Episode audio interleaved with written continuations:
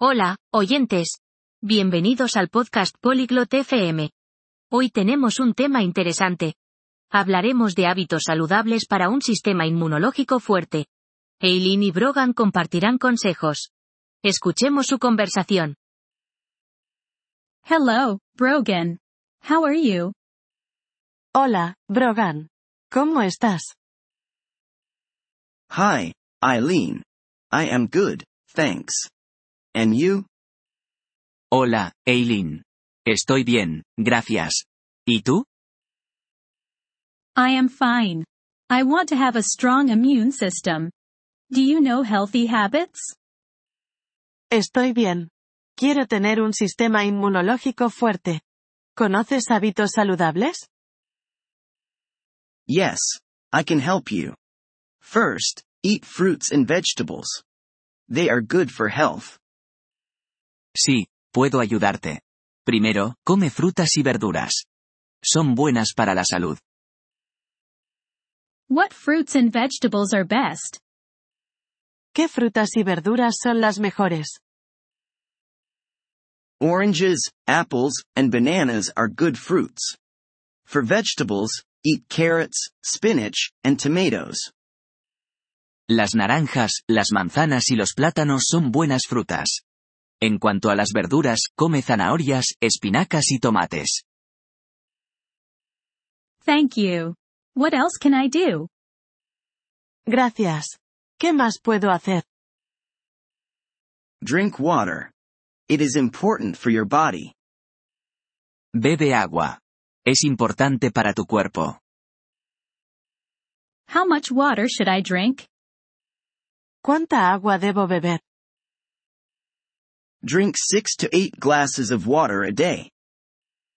Bebe de 6 a 8 vasos de agua al día. I will do that. Any other tips? Lo haré. ¿Algún otro consejo? Yes, exercise is good for a strong immune system. Sí, el ejercicio es bueno para un sistema inmunológico fuerte. What exercises can I do? ¿Qué ejercicios puedo hacer? You can walk, run, or swim. Do it for 30 minutes a day. Puedes caminar, correr o nadar. Hazlo durante 30 minutos al día. I like walking. I will do that. Anything else? Me gusta caminar. Lo haré. ¿Algo más? Sleep well.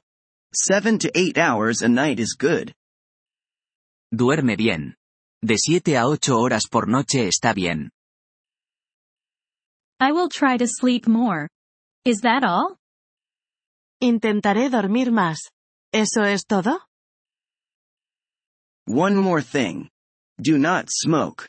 It is bad for health. Una cosa más, no fumes. Es malo para la salud. I do not smoke.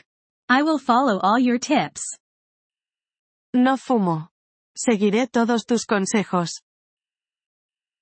Great. You will have a strong immune system. Genial. Tendrás un sistema inmunológico fuerte. Thank you, Brogan. I feel better now. Gracias, Brogan. Me siento mejor ahora. You are welcome, Eileen. Stay healthy. De nada, Eileen. Mantente saludable. Thank you for listening to this episode of the Polyglot FM podcast. We truly appreciate your support. If you would like to access the transcript or receive grammar explanations, please visit our website at polyglot.fm.